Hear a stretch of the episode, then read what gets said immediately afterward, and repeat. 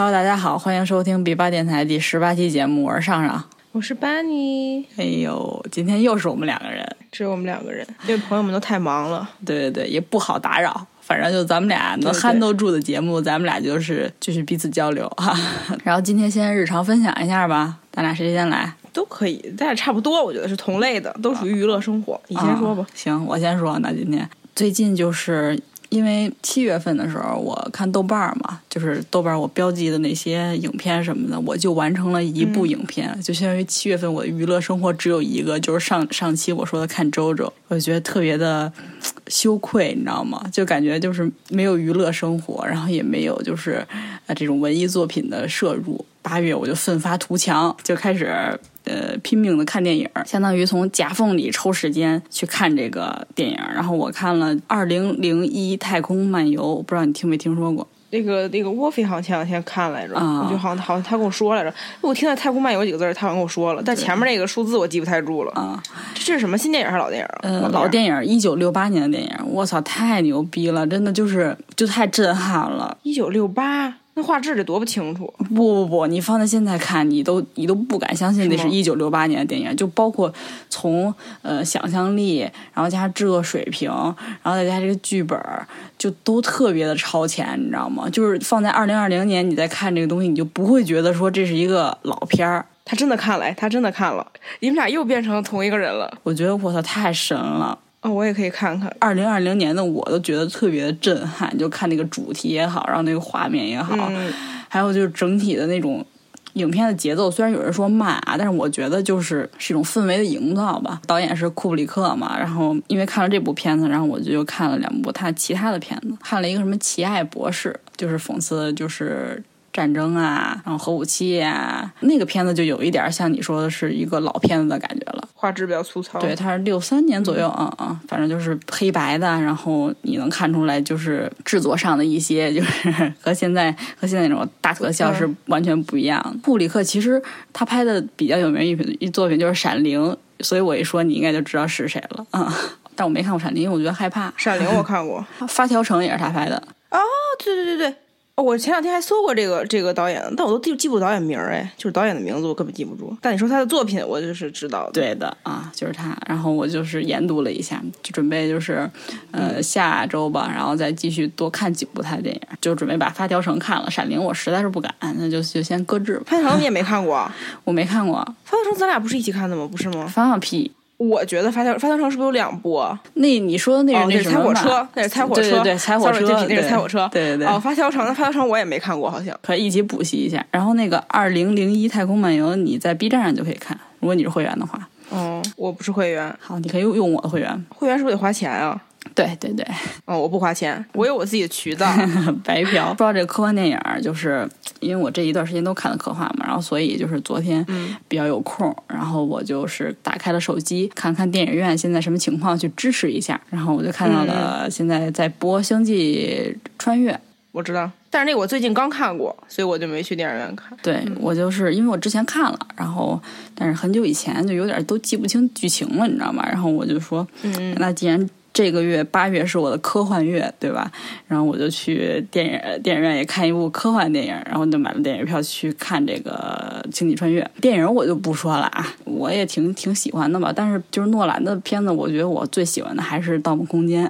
观影这件事儿特别新奇，就是因为疫情嘛，然后电影院复工就是特别艰难，然后好不容易复工了呢，他管的又特别的严。首先从选座上，它就是你。大概是隔一排有一排可以坐人，然后呢，这这一排呢就是隔一个座坐一个人，间距还是挺大的。检票的时候，那个影院是在最高层嘛，然后就一层都是影院，然后所以你坐电梯上去的时候，如果你没买票的话，他都不让你进，就他都不让你测体温，让你待着去。嗯、就买票了，然后测体温，登记。然后才能在那儿等着看电影。最牛逼的来了，按照我同场的那个影友们的话来说，特别影响兴致，就是到了一百二十分钟之后，他让你出去，为什么呀？他让你出去消毒。那还没看完对吗？其实 对，就是播到一半儿，咵停了，灯亮了，然后说请大家出去消毒五分钟。我靠，那挺 有点烦，我就觉得哦，有点过于严格了，我觉得。而且是不是全程必须戴口罩啊？对对对，必须戴口罩，你不戴口罩不行。哦对，这我这我现在就是不想去电影院的原因。吃的也不行，饮料也不能带。到了俩小时之后，就是集体出去影院里边、影厅里边消毒。然后我觉得我操，太牛逼了！哎，就是一个新奇的体验。但我觉得就是这个对于观影来说，这个体验感就非常不好。对对，当然了，当然了，大家都一脸懵逼，你知道吗？不知道是不是所有影院都这样？因为我看到还有的他们那个拍的那个影院是，他不让坐的那个座儿，他会拿那个封条就给你拉上，是的，是的。昨天我那也是，特可怕。就是拿一个不是类似封条，就是一个袋子，然后给它横上那种感觉。对，啊，能坐的就是有空，不能坐的都都横上了，你也你也没法就往那硬坐啊。就相当于现在这种电影，其实就是如果你两个人去看，其实没什么意义，因为你俩是肯定坐不到一起的，就也没法聊天，就。对你如果要是谈恋爱去的话，那就别去电影院了，还是。哎，而且戴着口罩看，就感觉就是体验感也不会很好。你这话说的挺奇怪的，我就觉得特憋。是是是是的，对，这就是我这周的分享，你来吧。这个我的分享就是跟你这其实是有些关系的啊，也是因为就是我也是一个挺喜欢看电影的人，而且其实我是呃我是一直认为就是你自己在家一个人对着那电脑屏幕看，其实是有的时候看不太下去的，特别是有一些那种可能文艺片啊或者是什么纪录片啊，就是那种不是那种可以全程吸引你眼球那种片，就你自己一个人是很难再坐在家里边用电脑去看，所以我就很倾向于说去电影院看，就在一个就是你没法玩手机也没法跟别人聊天啊，就玩这玩那的这样一环境里。你坐那儿一直看电影，是一个比较好的一个享受，我觉得。对。但是电影院就一直都没有开，然后导致了我很长一段时间就是没有没有怎么就是沉浸式的去看过电影，就都是啊打开一篇啊看两眼啊不好看关了，就大概就这样。所以后来呢，我就我就看就是网上就是说大家就说什么提升什么 那种什么独独居女孩的什么生活品质的一个什么东西推荐里面就会有推荐的这种投影仪嘛。这个东西一开始我就老觉得这个东西是不是呃就是很大，然后很麻烦，还需要幕布什么的，然后所以一直就没买。然后但是我现在就是真的很想看电影，然后我就去搜了搜，然后我发现哦，就是这个东西现在就是其实挺便宜的，就是几百块钱你就可以买到一个。就是有那种完整的一面白墙就可以就可以看，嗯，然后我就买了一个那个投影仪，然后就是挺便宜的，好像就是打完折才不到三百块钱啊。当然就是画质的清晰程度有限哈，就是我基本上就是不会看，就是拿这个片儿看，就是二零一零年以后的电影，而且就要求它清晰度是比较高的。其实就是因为如果是投到大比较暗的这种环境下，然后你投到这个白墙上去看，其实可能清晰度没这么好。也有可能是我的那个投影仪比较便宜的原因啊。嗯，我拿了之后，然后我拿它看一些就是类似于像动画片儿，就色彩很鲜艳的那种，或者是一些就是就是年代比较近的一些比较清晰的片子哦，那个体验感真的非常好。你已经看了是吗？哦，我已经买了挺长时间了，就是一个有礼两两个两个多礼拜吧，就看了几部片了已经。嗯嗯嗯。就是我家是因为就是家具什么都比较死嘛，然后其实没有什么地方可以专门去放一个投影仪，要投到我正好对着那面白墙上面，所以我还就是去买了一个支架。买了一个架子，把它架起来看，然后就还就还挺爽，就可以调角度，什么都都挺好的。然后这个东西我还是挺推荐。然后我上个礼拜拿它看了一部那个恐怖片儿，就还挺好的，看的是那个《逃出绝命镇》。你看过吗？逃出绝命镇，我听说过，就是还还挺好看的吧？我觉得，就是拿那个看的情况下，就是没那么恐怖。我不知道为什么，就是没有拿电脑和手机看那么恐怖，就是没有那么一惊一乍的感觉，就是全程你就感觉很享受的在看那个画面。嗯，然后就是因为它屏幕比较大嘛，所以我就感觉感觉恐怖感没有拿那个小电脑看那么强。嗯，然后就是还挺好看，挺享受的，可以推荐一下这个东西。就随便，我就随便买一个就行，不用太贵，就几百块的一个小玩意儿，然后。你就架起来自己就可以看一场电影，就是其实我觉得跟去电影院看的感觉差不多，尤其是现在这种情况下，你自己家拿投影仪看，其实比你去电影院看还爽。就比如你要用电脑看影片，就很容易不沉浸其中，你知道吗？就是对，很容易分神，嗯，就是老想玩玩手机呀，或者说怎么样。我想起来，就是我看《星际穿越》，就我第一次看是我在电脑看的时候，因为它这片子就挺长的。对，特长，特烦。然后其实到了一半，我就已经开始走神儿了，就你感受不到这个这个影片的那种音，就是音乐的配合画面的那种震撼呀，或者说那种。那你昨天我去我去到那个影院看，沉浸式的去看了之后，就会觉得。这个片子是好片子，因为你感受到了它很多其他的元素，是你在光用电脑看是看不出来的。影院的存在还是很有必要的哈，很重要。嗯，所以有些电影为什么它在流媒体上线了之后，它的评分反而会变低，就是因为大家都能在电脑和手机上看到这个片子之后，它的。它的这个好看程度和可欣赏程度反而下降了。刚上院线的时候，其实分是很高的，就是很多人都能欣赏这个东西，觉得真的挺震撼的。但你在家看，就觉得我什么玩意儿啊那种。对，可能这种院线电影制作的时候的预设就是说你会在电影院看到这个电影，对吧？电影院的音响什么效果，电影院屏幕什么效果，在手机屏幕上或者说在电脑屏幕上看是会大打折扣的。嗯，那咱们就分享完了，今天。那那咱们就聊聊今天的主题吧，嗯嗯，今天的主题呢，其实不是为了迎合热点哈，就是我们之前就想了一下，我们到三十岁的时候大概是一个什么状态？对，因为咱们现在就是二十二十四五嘛，还有五年就三十岁了，嗯，其实挺快的，对，二十岁到三十岁的这个十年的变化，比你十岁到二十岁的时候变化要多得多。二十岁到三十岁，你可能会经历人生中的很多状态。就比如说拿比较常规的，大家都在干嘛？就是工作，对吧？结婚生子，对，可能都在二十岁到三十岁之间。有的人他就完成了，但人生的长河上来讲，就是在一个短时间内很频繁的体验人生的变化。二十岁到三十岁这个阶段。对，就相当于是，就是你可能人生的一些重要的一个转折点，全部在这十年当中完成了。其实，因为在相当于你可能二十多岁之前，其实你一直是在上学，没没什么其他变化。上初中、上高中、上大学都是上学，你还是一个孩子。但是可能你真正踏入社会，然后啊，组建自己的家庭，离开自己原生家庭，然后甚至是说养育一个后代，然后其实都是在这十年内发生的。对的，感觉密度很大，感觉人生可能信息量很大。对，两年就一个样。呃，我觉得我切实体会到就是。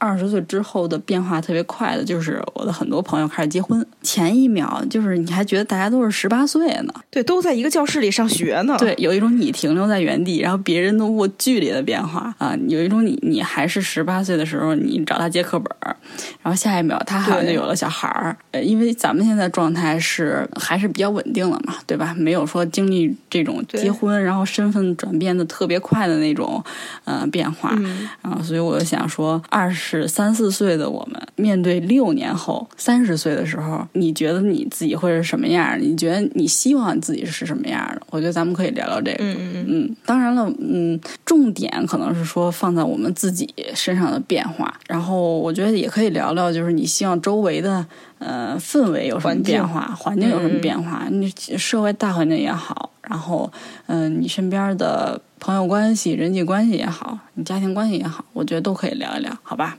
呃，我就先说一下，就刚才从二十到三十岁，就是为什么会觉得说，我觉得是，就是说这段时间其实是你可以自主做选择的一段时间，就是可能之前，呃，你的人生路线是比较单一的，就虽然说也有各种各样选择，大家有选择不一样，但是其实比较单一的，就是大家都是沿着这个上大学，然后找工作啊什么，就这条路去走的。但是可能到了到了二十二十多岁到三十。之后你可能有自己选择，我可以选择，我就不想上班了，是吧？我就我就辞职了，我就不干了。我可以选择，别人都结婚，我就不结婚，或者说别人都晚生孩子，我就早生孩子。就说你的选择其实多种多样，在在这段时间，所以导致了就是你感觉你跟你之前的貌似是同龄人、同一波人之间就产生了一个巨大的变化。你觉得你怎么跟他们这么不一样？就是因为大家都做出了自己的选择。就可能在我小的时候，可能十十几岁啊，然后我觉得三十岁可能像五十岁一样遥远，嗯嗯嗯，就是都是一个遥不可及，就是遥不可及的一个就是年龄，所以我对三十岁的幻想其实挺多。其实，在那那时候，在我心里，三十岁其实是一个比较老龄的一个状态，就是对的，非常成熟。我想的是三十多岁，我想的是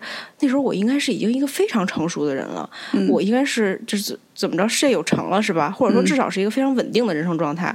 我不再去困惑，说我应该选择什么，我应该是已经很坚定自己的目标了，朝着那个目标已经甚至已经走了大半了。嗯嗯。然后或者说，如果我想生孩子、想结婚的话，那时候我应该已经完成了啊。然后就大概这样一个状态。但是等我现在到二十二十五六岁的时候，我就越来越不敢想我三十啊，没有二十五六岁说多了，二十四五岁的时候不敢放开了脑子去想象三十岁我到底是什么样，因为太近了。对，因为你觉得迫在眉睫了。对，因为我自己亲眼看着我自己二十四岁跟二十三岁没什么区别，二十三岁跟二十二岁没什么区别，所以我坚信按照这个推断的话，我到了二十，我到了三十岁的时候，我跟二十九岁、二十八岁、二十七岁就四舍五入跟我现在其实没什么区别。原来我没有太关注我身边有哪些人是三十岁了，或者说我看到一些啊媒体上啊，或者说一些。人他是他是到底是多少岁？我觉得哦，他们他们都比我大好多。但是等我现在越来越关注到说，包括可能现在是媒体啊或社会上也都在宣传，是吧？三十岁女性可能作为一个坎儿，大家越来越强调这个数字。对，然后我去看到，我发现哦，三十岁女的原来她这样的，她怎么长得跟我差不多？嗯就是她也挺年轻的，然后就是她也没结婚没生孩子，然后呃也在一个就是漂泊的状态，是吧？频繁的换工作啊，或者说就是不知道自己要什么这样一个状态。嗯，哦，我看到她，我觉得。在我心里，目前我想象的状态是，可能跟我现在没什么区别，还这样，也没什么重大转折，就是就是上个班是吧？然后继续我现在的这个生活状态，我觉得就还是这样，而且我也没有说像原来似的，觉得就比较惧怕，说到了三十岁，呃，会不会有什么社会上对我一些强迫、舆论啊、压力啊，什么必须要结婚、必须要生孩子，或者说到三十岁我变得特别老、特别丑、特别什么衰颓啊，什么那种感觉啊？我现在觉得三十岁，我可能跟我现在差不多的状态。还还是这样，还是个孩子吧，没有惧怕三十岁的感觉了，没有惧怕三十岁的感觉，也也没什么希没什么希冀了，就是不像原来似的，觉得说三十岁我靠功成名就了，嗯，这现在真是不敢想象，三十岁我觉得我现在还是跟现在一样，还是个孩子。我其实感觉跟你一样，我就觉得特别远，就我现在也觉得特别远，是吗？嗯，可能我的感觉就是我从来没长大过，你懂吗？就是可能我我我的心理年龄或者我的状态，我就老觉得自己停留在可能就是二十一二岁，嗯嗯嗯，就老觉得自己是二十一二岁，殊不知现在已经工作两年了。对，其实其实说实话了。我就再过几个月，你可能再过一年，你就二十五岁了。二十五岁其实就对吧？按达哥的话说，约等于三十岁了。对，就就真的是已经三十了。其实，所以就是当时达哥跟我说说都快三十的人了，然后我心里一惊，我说谁三十了？就是我才不是三十岁呢啊！但是其实你不可否认是。时间就是一点一点在走，然后你的岁数越来越近了，对，就是越来越大。然后我想，哦，可能过两年我二十六了。那我我原来在我小时候印象中，二十六岁人和三十岁就是没什么区别。哦，那我可能就是快三十岁了。就但是现在，如果你让我来想三十岁，我还是觉得，虽然我可能理智上知道它迫在眉睫，但是在某一部分，我觉得，嗯，我还小呢。三十岁的事儿谁知道呢？其实它已经慢慢的来临了。至于。变化上边吧，我觉得我先说我自己吧。我有时候如果让我想到三十岁的时候，我就会先想我身边的人会怎么样，再去想我自己和他们一不一样。我会想啊，可能到时候，比如说现在我们身边有稳定的恋爱关系的朋友，可能都会结婚生孩子了。大概率啊，如果要是那个合适的话，当然我绝对不会结结婚生孩子。那会不会就是？和他们的人生状态就已经不一样了，会不会就走到了一个岔路口？然后有时候我也会想，也也不一定，因为我们从很早很早以前小时候就是好朋友，那可能。只不过说，嗯，他们的家庭结构改变了，那我是不是就会以另一种身份去融入他的家庭？你懂吗？他们对对对，你总是想做第三者，对对对，家庭去。不不不，可能就是说，在我原来的理解里边，就是说什么样的人跟什么样的人玩，有有点类似于这种样。嗯嗯。比如说一个家庭约一个家庭出去玩嘛，对吧？因为都是孩子嘛，孩子跟把孩子能玩到一块去，但是。搁在之前我接触到的一些经验里边，很少有说单身的阿姨，然后跟呃三个家庭一块出去玩，这就很怪，对吧？就没有这么约的，你懂吗？就有可能说三个人，呃，可能俩有家庭，然后咱们仨人单独出去玩，但很少有说两个家庭带一个单身的人出去玩，就是什么样的结构和什么，就是怎么约什么样的局，类似于，因为可能带着孩子，很多地方有限制的，就是说。可能大家只能去什么郊区水库吧，钓钓个鱼吧，烤个串儿吧，什么那种。你没法带孩子去酒吧吧，这肯定不行，对吧？对对对。但是你站在我的角度，我又是一个特别咋说呢？不挑的人，就是我可以，我可以，就是去宝宝乐园什么的，对对对。虽然我就是真的挺讨厌孩子的，然后包括其实结婚结婚的夫妻也是一样。其实结婚的夫妻遇到这种问题少，因为很有可能，就比如你跟一个人是朋友，那你跟那一个人大概率是会成为朋友的，就是经常会在一起玩儿。但是没有孩子的话，就是其实限制还是没有那么多的，比较少。对对对，如果我。三十岁的时候，我的朋友氛围是这样子变化的，就是一方面我觉得我有点可能融入不了，但是另一方面我觉得我又舍弃不了和我很多朋友的关系。就我知道可能我跟他们的人生状态不一样了，但是我还是希望自己去在在他们身边转悠。我觉得本质上，如果要说可能将来由于有些人踏入了另外一个人生状态，有些人还保持现在人生状态，然后没办法就是再有交集的情况下，本质上是因为这两个人都不愿意再有交集了。就是我结婚生孩子，我就想跟有有孩子家庭一起玩儿，我的重心就变成孩子了。我要我要我的孩子跟其他人的孩子一起玩儿。我是他的附属品，我就在旁边看着，我就跟那些家长聊聊天儿。即使我根本就不乐意跟他们玩儿，但是慢慢就融入到成为一个集体当中了。那有些单身人可能就说，他们都有孩子，我不愿意听他们聊那些话题，我就想跟一些找一些单身的朋友，是吧？哪怕原来跟我不是朋友的人，我跟他们凑合凑合，然后慢慢也凑成一堆儿了。但是我觉得，如果是之前本身大家都有在互相还是保持这种紧密的联系的这个这个意愿的情况下，不会由于这种问题就是断裂的，不会散的。呃，刚才你说的找另一圈朋友玩，我是那种不会找跟我同状态的年轻朋友玩的，你懂吗？就是如果我习惯了一圈人，我就会很习惯就跟他们玩，不会因为他们人生状态改变。对，我也觉得我也是。对，这跟我之前想的不太一样。十八九岁的时候，我觉得，哎呀，大家可能要都结婚了，人生状态就是不一样了，那都各奔东西了，不会玩到一块去了。那时候你还没有体会到这种珍贵性，那时候年轻啊。现在在想，就觉得，哎。怎么样都要赖在一起，那种感觉很纯粹的友谊是很难的一件事儿，尤其是保持了很久的很纯粹的友谊。所以到三十岁的时候，我觉得我在友情上啊，我的处理方式还是跟现在一样，该跟跟什么玩人玩，还是跟什么人玩。我希望三十岁的我听到这一段的时候，如果三十岁的我当时是跟很多已经结婚的朋友断了联系的话，我希望你自己好好心里想想，找回来。我觉得从工作角度上也可以说一说吧，也不能说单从工作角度上来讲，应该是从自己个人的生活状态来讲。因为我现在生活状态全都是工作，然后我希望，就我是一个特别没有野心的人，我不知道大家能不能听出来，就是我听出来了，都听出来了。很多事我都知道我能做好，但是我不是说凭想凭借我这个做好去到要什么东西，我也不是很贪恋说什么。领导别人呀，对吧？钱我倒是有一些贪恋的，但是我不是特别贪恋那种权利呀，也或者说那种呃吆五喝六的那种。我也不沉迷于说什么怎么提高自己的领导力。从本质上来讲，我是一个特别 peace 的人。我我不觉得说我是你领导，我就该对你怎么样。我不喜欢这种阶级关系。但是很多时候，你生活里就是就是难免，或者工作里就是难免有这种东西。压的我就比较累吧。我觉得三十岁对于我来说，就是工作上，我希望我在人际关系上会有一个 peace 的处理方式。因为可能在一些陌生人的人际关系处理上，我就会觉时常会觉得很尴尬，你懂吗？就我不是那种游刃有余的，就会觉得特别矛盾。我知道该怎么说那些话，但是我就是说不出来那些话，就不想说。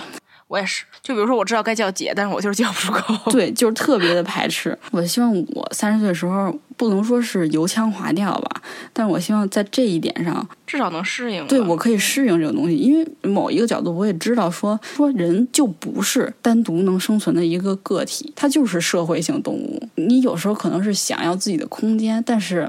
你最终你还是要去人群里去生存，这是很现实的问题。所以，呃，我希望到那个年纪，我就是可以不那么矛盾，不那么就是让自己觉得特别难受。当说出那些话或者听到那些话的时候，就特别排斥。因为我现在就是这种感觉，就是觉得特别累心啊什么的。我觉得至少不让它成为我自己的一个负担。人家一些话，或者你自己说出一些话。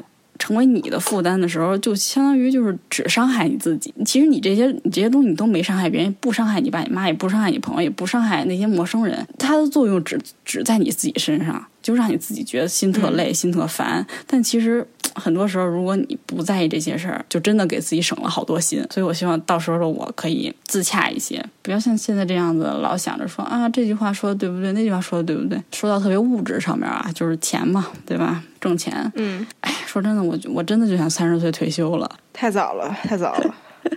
我我就真的想，我说，哎，能不能就是找块地儿，我就就当个小老板儿，你知道吗？种地吧，对对，种种地啊，卖卖菜，种种地，当个小老板儿，也不不想赚太多钱，也不想说东奔西走的。老人老说啊，你三十岁总该干出一些事儿来了吧，对吧？有点积蓄什么的吧。我二十八岁我都受够了，真的紧绷的状态就挺不了几年。我我我也觉得是，可能你在。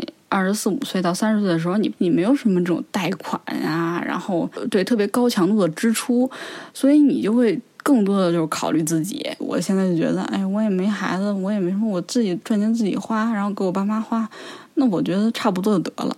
你爸妈都不用你花，说实话，我爸妈都不用花，差不多得了。我就老老是这么想。对。所以就哎，这也可能是我没有战斗力的一点嘛。对，所以就是很容易觉得累，然后觉得很多事儿没有必要这么拼。我不知道我什么时候能做出这种选择啊，但我希望我三十岁的时候已经做这个选择了，过一个比较比较有自己时间的一个工作。我替你说了吧，你希望你三十岁之前至少从 离职了。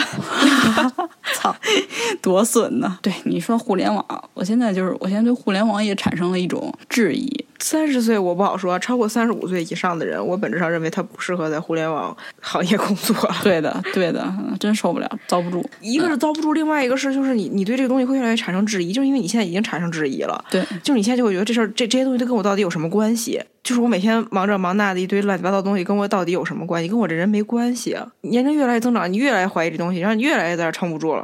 你说它有意义，它也有意义；你说它没有意义，它就真的完全没有意义。它是虚拟的东西，对，它就完全没有意义。对对对，还是搞实体吧，真的。对，它是数字化的东西。有的时候你就觉得，很多时候你忙活半天，你真的收获什么吗？可能就是收获钱。和一些所谓的经验，你这个经验就是你觉得有什么用吗？啊，其实没什么用。对啊，它就在这个特定的环境下有用啊。三十岁，我希望自己有更多自己的时间啊，干自己想干的事儿，而不是说，嗯嗯嗯，把很多时间都扑在这些我操傻逼没有意义的东西上啊。最后一点，就我希望自己还是像现在一样，保持着二十二岁左右的心理状态。就是在我的一些刻板印象里，我觉得三十岁可能就是服了，你懂吗？就是对很多事儿都服了啊，也不会再有什么挖掘一些新兴趣、新爱好，或者说对一些新鲜事物感兴趣。三十岁可能就是，哎，我明白了这世间的所有道理，基本上啊，对对啊，明白了所有潜规则，然后我就是看看透了，不会再有新鲜事物吸吸引我，或者说不会再有一些冲动了。嗯，但是我希望。我不这样，我希望到时候我还是可以像现在一样，虽然很忙，但是我有一些想法，我愿意去实现，我也愿意投入精力去实现。我希望那种我也是这样子的一个状态。我说说我啊，我我先我先跟你说一下，就是你没有看过的这个剧哈，因为这个剧里边有三个这个三十岁的女性，嗯，这三十岁这三个三十岁的女性呢，我先说说我可能愿意会成为哪一种人啊，嗯。你不先说介绍一下这个剧吗？这个剧叫《三十而已》，就是讲的是三十，就是三个三十岁，就是他们只是刚过三十岁生日啊，就是从二十九岁到三十岁这样一个三个女性，然后她们的这样一个啊生活呀、心理啊这个状态的一个变化。我觉得跟今天讨论这个主题其实还蛮有关系的。我前一段时间也刚看完这个剧，但是我看的是就是样片版，然后就是网上就是卖的这种样片版，它不是这种成片版，所以可能我我据我后来跟网上看的那些东西，我感觉好像有一些差池，你知道，有些不一样的。地方，但是我就看着，我就说我看到这些东西啊，其中有一个女性啊，A 就我就不知道名字叫什么，她叫 A 吧，她是一个有家庭有孩子，并且家里呢是一个就是有一个小的小的一个小公司，然后呢。呃，她就是她生了孩子之后呢，是做了全职太太，然后但是她就是本身又是一个很有能力的女性啊，这我我就说这在生活当中是基本不可能存在的，嗯，就是 完全完全没有被家庭磨灭到自己的光辉，就是在家里边是一个好太太，是吧？一把好手，带孩子，照顾老公，但是呢，随时随地又能去冲到老公的公司帮老公解决一些烂摊子，这个公司里的所有人。还都认识他，是吧？尊称他一声姐，认为他也是这公司的主心骨。其次呢，他自己是很有能力啊，是吧？一自己后来他又开了一个另外一个小的小公司，他自己单独自己开的一个，也是付出很多努力哈，就是干什么什么都行的这样一个女性。但是同时，她生活里你看到，就是你作为一个第三者、旁观者去看到，但是她后来她最后也是就是老公出轨嘛，就是可能结局一般啊。她身上有很多光辉，作为母亲、作为妻子、作为一个独立女性，她都有一很多光辉。但是你就看她觉得特她特憋屈，就是她对谁都得是那种伺候、帮扶，对去伺候，她就是一个。她就是一个妈，就是她在这个家庭里就是一个妈，照顾所有人。当然也加上了，因为她自己就是这样一个劳碌命的这么一个性格，嗯，所以说你就感觉你看着你觉得特累，你知道吗？她可能自己不累，乐在其中，但你看着觉得特累。因为她不停在 push 自己，push 身边其他的人。然后另外一个 B B 女性呢，是一个就是跟咱们差不多，公司里的小催本是吧？三十岁还是一个小催本就是也也不怎么争强好胜，也不怎么往上爬，然后就安于自己的小。但她在国企，跟你还不太一样，sorry。然后就是安于自己的这样一个工作，就朝九晚五上下班，然后就是家里爸妈宠着小公主，嫁嫁了个老公，老公觉得挺好，但是呢，就是那种直男癌性格，是吧？就是没有办法满足她的浪漫主义幻想，嗯啊，可能很多事情做多说不多，然后导致了。可能夫妻之间有一些隔阂，然后就是他就觉得说他对他有些冷淡，有些疏离。呃，可能这个男的一开始确实是这样，然后后来他也是到三十岁之后，他做出了勇敢的人生中第一个自己做出的决定，哈，就是离婚。离婚，然后当然后来又复婚了，就这样一个这样一个女性，嗯，就是完全是一个小孩状态。呃，在家里边儿爸妈照顾，到成了家之后，老公照顾，也不做饭，也也不洗衣服，也是也当然也没孩子，她就这样一个状态。然后是 C 女性，C 女性是外地来上海打拼的一个沪漂，八年多了，从一个小小的一个呃这个商场的销售做到了一个。超大的奢侈品的一个销售主管这样一个位置，也是自己一点点拼搏上来，但是其中也有很多艰辛啊，包括就是多年没有办法升职，这样一个女孩儿，呃，没有结婚，没有孩子，在上海没有家，没有存款啊、完全是孤零零的一个人，随时面临着会被踢出上海的危险。坚持没有这是结婚的原因，是因为她一直在等待着她心里的那个人，就是她想象的那个那样的一个人。当那个人终于出现的时候，她就把自己全身心的投入到这段感情里了，最后被骗了。那个人是个海王，是吧？完全被骗了。操，怎么说就是一个傻妞。但是就是你从他身上看到了很勇敢的一些东西，他就是无所畏惧的，就是即使是当后来他什么都没有了，就是从上海离开了，回到家之后，他发现他在那种小城市里待不下去之后，又毅然决然的返回到了这个这个城市里，然后就还是那样去打拼，那样去努力，就像他二十二岁的时候一样。我小时候觉得我到三十岁我一定是 C 女性这样的，就是可能不完全一样啊，但是一定是 C 女性这样，一定要是拼搏的、向上的、独身的，就是绝对是不能陷入到一段稳定的恋爱关系里，然后不能结婚、不能生孩子这样一个独身女性，就是啊，董明珠啊，毕竟那种感觉。我慢慢的就是可能越来越接近这个三十岁之后，我就觉得说我将来的我渴望的一个生活状态，我可能是希望是 B 女性这样，绝反正绝绝绝不是 A 女性这样的，就我一定不当妈，嗯，当妈太累了，我真当不了。对，虽然我是一个妈性格的人，我我也想就是是吧，到处帮扶，到处往上滴了，但是我就觉得特别，但是我又特爱憋屈，特爱委屈，所以我肯定不当妈。所以我希望的是，我希望我能永远是 B 女孩这样一个，我希望我能保持永远是孩子这样一个状态。就是被父母照顾，结了婚之后也能被老公照顾，就这样一个 状态的人。当然，就是可能我我本身不是这样性格一个人，但是我我希冀的是我能成为这样一个生活状态的人，就是无忧无虑，你明白吗？即使别人都觉得你无脑，但你就是无忧无虑。但我觉得说能成为这样一种人，其实是一种幸福。你必须首先是一个这样性格的人。就是你拿什么事儿都不当事儿，然后你也不在乎别人对你的看法是怎么样，你也不跟别人比。我觉得我可能本质上不是这样一种人，我三十岁可能成为不了我想成为的这样一个生活状态。另一方面，我就希望我就是这我这是我希望我生活上的一个状态，就是我希望我还是大概率啊，我应该是能就是能结婚的啊。我要猜我这样妄自揣测，在我的幻想蓝图里，就我一定不三十岁一定不能有孩子。我不知道我这辈子有没有，但是至少三十岁的时候肯定不能有，为什么呀？太难受了。我不想那么早当妈。嗯，女性没有成熟到一定阶段的时候，她是当不了母亲的，就是因为女性本身上太容易委屈了，就你特难受。就是你那你有没有想过，就是你你当了母亲之后，你才你才会变成那样？不是说你到一定年龄之后你才能当母亲，而是说你当了母亲之后，你你就会自然而然担起那份责任。对对对，我不否认，就是是这样的。但是你担起这份责任的同时，你心里又特难受，啊，我懂了你就会，觉得说全世界对我都不好，就类似于产后抑郁那种。我懂了，就是。你你的承受能力没到那个度呢。我知道的是，你生了孩子之后一定会担起那份责任，就是大部分人啊，只要你是一个正常的，就是 human，就是你不会就是说对你孩子不好那样。嗯或者对你家庭不负责任那样。但是就是你对自己的折磨太大了，就是你付出了太多代价去完成这样一份责任。这份责任是什么？我妈就会经常说你你不生孩子，就当然我妈没有逼迫我的意思，但我妈就会我说我不想生孩子的时候，我妈就会告诉我说你这就是不负责任的表现。我说我不想结婚，我妈说就是不负责任的表现。在他们的眼里，不结婚不繁衍后代就是不负责任。他们怎么着还站在人类的人类宏观大角度上去 去想想咱们，我的心理承受能力达不到那样一个状态。嗯，我不管别人怎么说，我一定要是我能达到那个状态，我才去担起这份责任。我如果永远达不到，我就不担，对吧？嗯人本质上还要先对自己负责嘛，不然的话，就是也也担也担不好这份责任。就是你强迫就担，你担不好这份责任。所以我的这个蓝图里，就我希望将来我成家之后是必女性这样的，就是我过我自己想过的生活。嗯，爸妈也宠着我，全世界都宠着我，都就是集万千宠爱于一身的那种。但是另一方面呢，我本身的性格，或者说我本身的这个精神层面上不允许我这样做，因为我本质上曾经是很希望、渴望像 C 女性那样去奋斗的嘛。嗯然后这个时候呢，我就想到了我的工作哈，我就把重心转移到就是哎视视角转移到我工作上了。我想说我在工我在职场上我会是一个什么样的女性呢？我就去想，本来我是想的是。成为一个白领了，但是就是目前的这个状态来看，我是我是没成，我就是成为了一个就是在编人员，嗯是吧？国家在编人员，嗯 然后呢，就是导致了我肯肯定是没有办法完成，就是我去拼搏什么努力的这这个梦想。说实话，在那种地儿拼不出什么来，就是大家都那样，是吧？就是拿一份钱做一份工作，你拼不出什么来。我就希望我能过一种双面人生，就是我在想。我希望我能下了班去，对，对我希望首先我希望我自己有一份副业哈，有一份兼职，不知道能不能成功哈，现在还在寻找当中。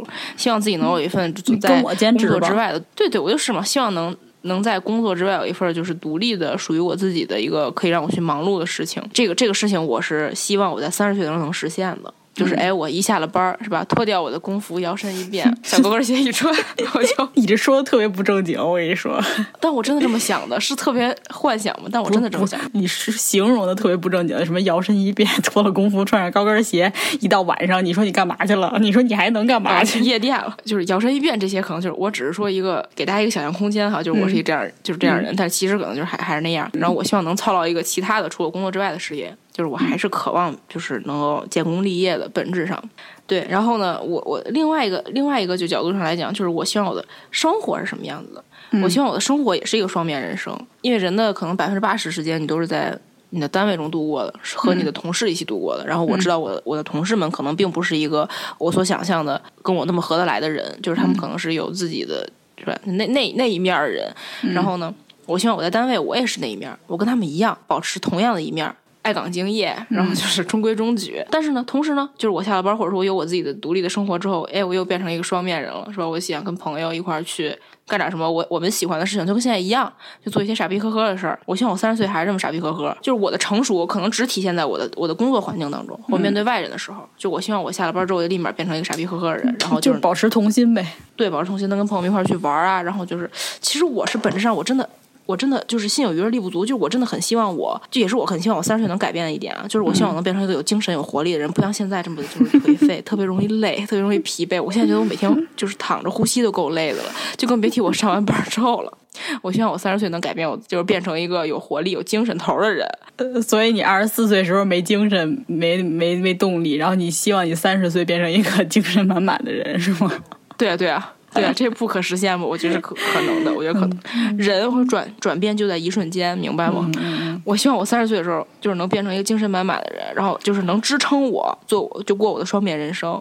嗯，就我最希望的一个事儿，尤其是跟朋友这方面。就我本身上，我是很希望，我希望我我是那种能下了班之后每天都跟朋友一块玩的人，就是 every day，明白吗？但是我现在精神状态不足以支撑。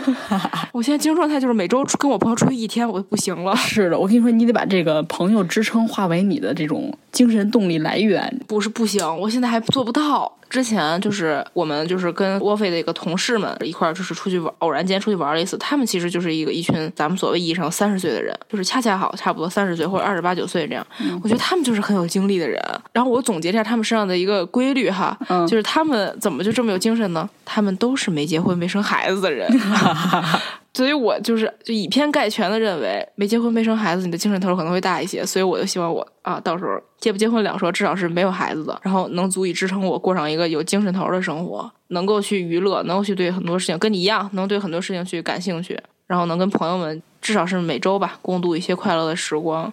就是我觉得我三十岁如果最好的话，我希望是这样。就有一句特傻逼的话，叫什么“生命不息，什么什么奋斗不止”吧，好像是太傻逼了。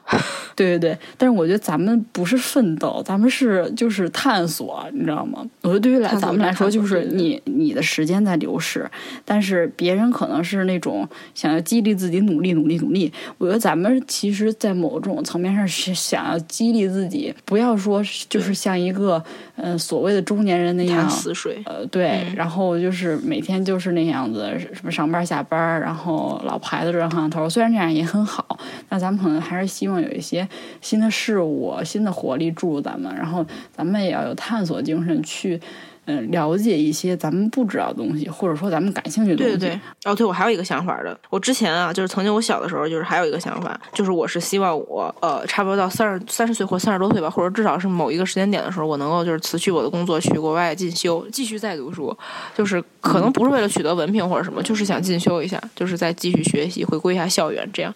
我也想。然后，但是目前来看，毕竟这个铁饭碗可能一丢就是永远都没了。就是现在就是生活给了我很多，就是限制我选择的东西。虽然老话是说，你想做改变，什么时候都不晚，或者说什么时候你都可以甩下一切，去做你想做的事情。但是实质上，人是做不到这一点的。所以现在我还有戏，是不是？对你还有戏，你还有戏。所以我说一定要抓紧你的时间，或者说我可能我的实现我这个想法的时间可能会会被推迟，至少三十岁应该是不太可能，因为才刚工作不久。更久一点的时间，我希望还能实现我这个儿时的小梦想。我觉得咱们也是有一些。在打破很多刻板印象吧。就比如说，比如说刚才咱们聊到说啊，你爸妈觉得你不结婚不生孩子就是不负责任。或者说，就是有的人会觉得你到三十岁还不稳定下来，你就不踏实。所谓所谓稳定，就是结婚生孩子。我觉得不能以稳定家庭或者说一种呃什么状态来衡衡量你是不是负责任。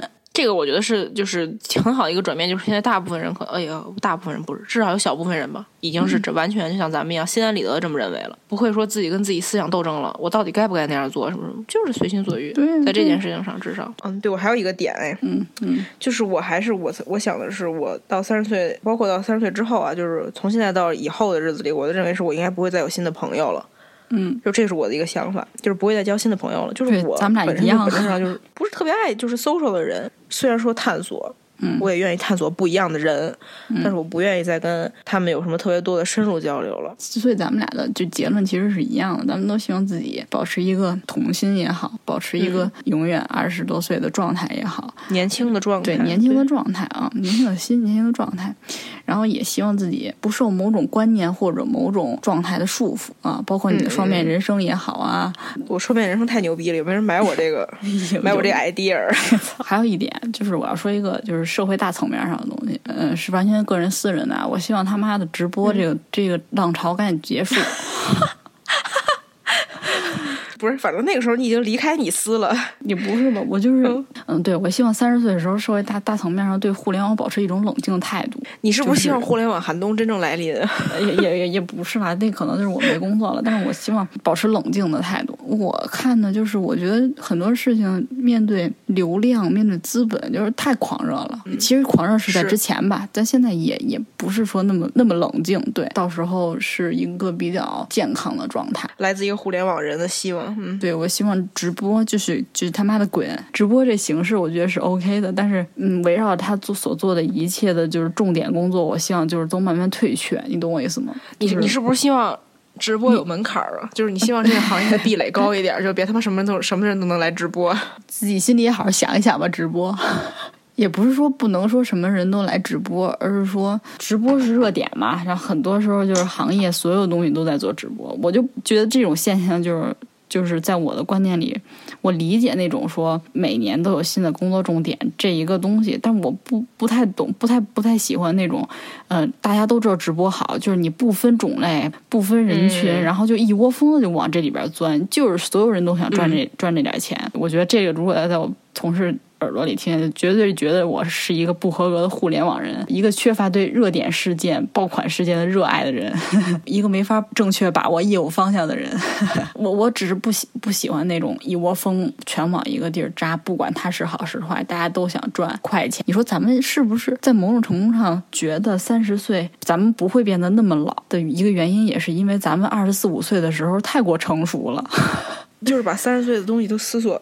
对，思索完全了，你知道吗？我觉得有的时候，有的三十岁的人也没想那么深。我现在觉得，就是不假思索的，就是不经过思考的，就是度过自己人生的每个阶段，其实是一种福气，你明白吧？想太多其实没有好处，但是就是控制不住。但我还是希望，我就今天我说的这些，我对三十岁的一些幻想，在我三十岁的时候，至少还是能实现一些的。我也希望我能实现，至少要有自己的时间。真的，上位，真的，如果你听到这里，如果你三十岁的时候还是一个工作狂的话，我希望你现在就辞职。我会，我会放给你听的，我真的会放给你听的。trauma 然后你可能就就会推导致你辞职，你知道吗？其实有时候心里都明白，但只不过我是一个特别，就是从性格上来说，我是一个特别优柔寡断的人。我知道这样对我自己就是不是我想要状态，对我自己不好。但是可能我就是下不了那决定。刚才我也说了，三十岁我的一个一个转变，可能就是说我希望三十岁之前我真的做了这个决定，因为可能需要我做这做做决定的时间就是可能要 take a very long time，比如说就是三两三年啊。但是我希望我在三十岁之前真的就是下定决心去做一个影响我人生的决定，而不是说。好像是被某些事儿说不得已牵着走，就是我希望我三十岁之前明白很多事儿其实是真正真真正是掌握在你自己手中的，你要自己手里的，其实自己可以做这个决定。对的，你要做一些决定，为你负责，为你自己负责，而不是说好像有一些事儿说啊不得已不要给自己洗脑说啊，很多事儿都是不得已。其实很多事儿没了你，世界照样转。对对对，没有不得已。对，多考虑一下自己，没有那么多不得已。开始劝自己了。我真我真希望，如果三十岁我还是这种状态的话，就是回来听听这期节目，一一定要就是对，一定要找到真我，找到自我，就是一定要保持一个永远有活力的状态啊。那这期节目可能就是咱们录给自己自己的一个期望，录给自己听的，就是对，或者说 一个给自己，这是给三三十岁自己的一一条语音，是吗？对对对，一条语音哈，让大家共赏 啊，共同监督啊。行吧，那今天就这样吧，我觉得挺好的，就这样吧。希望咱们都能实现啊，至少一部分。嗯，快结婚生子吧，至少我双面人生还是要过上。那个有什么小生意的话，大家可以找找我和于姐啊。真的很想做微商也行，我现在已经妥协了，微商也行，找我吧。虽然我没有什么时间，但是就比如有一些商机，咱们可以一起合伙，对吧？咱们我可以投投钱，对吧？入入股啊。所以如果有有那种就什么那种投资人喜欢我们播客的话，我觉得就是这是一个再好不过的机会了，你可以扶持一下我们。这是一个现成的东西，不用于姐去做微商了。对，我们也不用再找其他的门路了。希望播客行业尽快崛起吧，成为下一个新的行业爆款和热点。可能我也能赶上这一波快钱。对 对对，得，那今天就这样吧，拜拜，拜拜。